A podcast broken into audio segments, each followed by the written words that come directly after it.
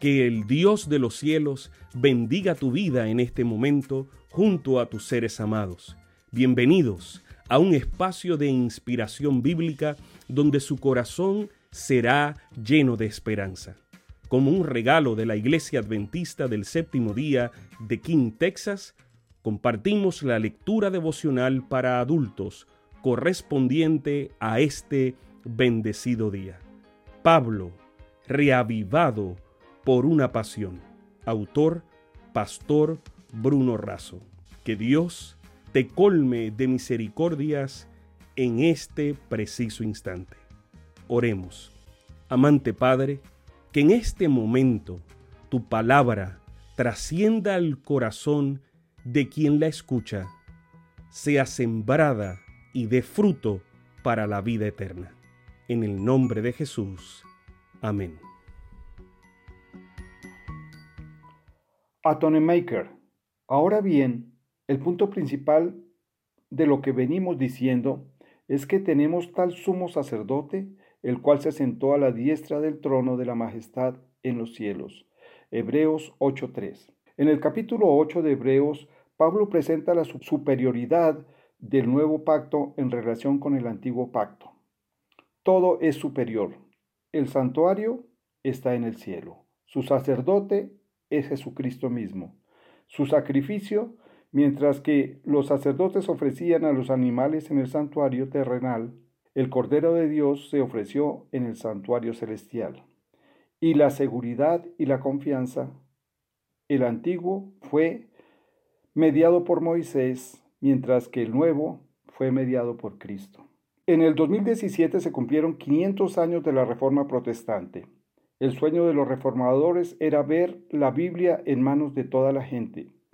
Las llamas activadas por Lutero estaban encendiendo un fuego que nadie podría apagar. Ya en el siglo XIV, Juan Wycliffe había levantado la bandera de las verdades bíblicas en Inglaterra. Se lo conoció como la estrella de la mañana de la Reforma, ya que fue el primero en traducir la Biblia del latín al idioma inglés.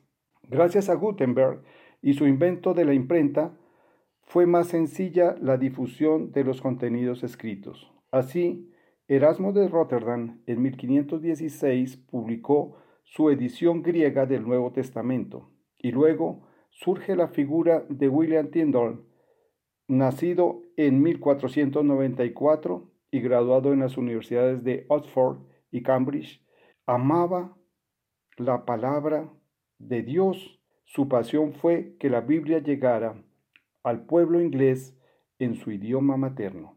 Fue perseguido, huyó a Londres y luego a Alemania, pero en 1526 publicó su traducción del Nuevo Testamento realizada a partir del texto original griego de Erasmo. Tyndall fue mártir en 1536. Después de muchos meses de estar atado a una estaca, fue estrangulado y quemado. Sus últimas palabras fueron, Señor, abre los ojos del rey de Inglaterra. Su oración fue oída porque poco tiempo después, Enrique VIII publicó la primera Biblia completa impresa en lengua inglesa. Otro legado de Tyndall fue haber acuñado el término Maker, que significa que Cristo es el autor de la expiación. Fue por el escrito y el ministerio del Señor que se atienden los intereses de ambas partes, los de la santidad del cielo y los de la pecaminosidad de la tierra, reconciliando así al hombre con Dios. El antiguo pacto fue pasajero, transcrito y escrito en la piedra. El nuevo pacto es permanente, eterno y escrito en nuestro corazón. Sí, Cristo es nuestro atoning maker, nuestro autor de la expiación y la salvación. Bendito y alabado sea nuestro Dios. Sabemos que esta lectura ha bendecido su vida. Compártala, compártala con alguien más e invítele a suscribirse en nuestro canal para mayor bendición. Puede también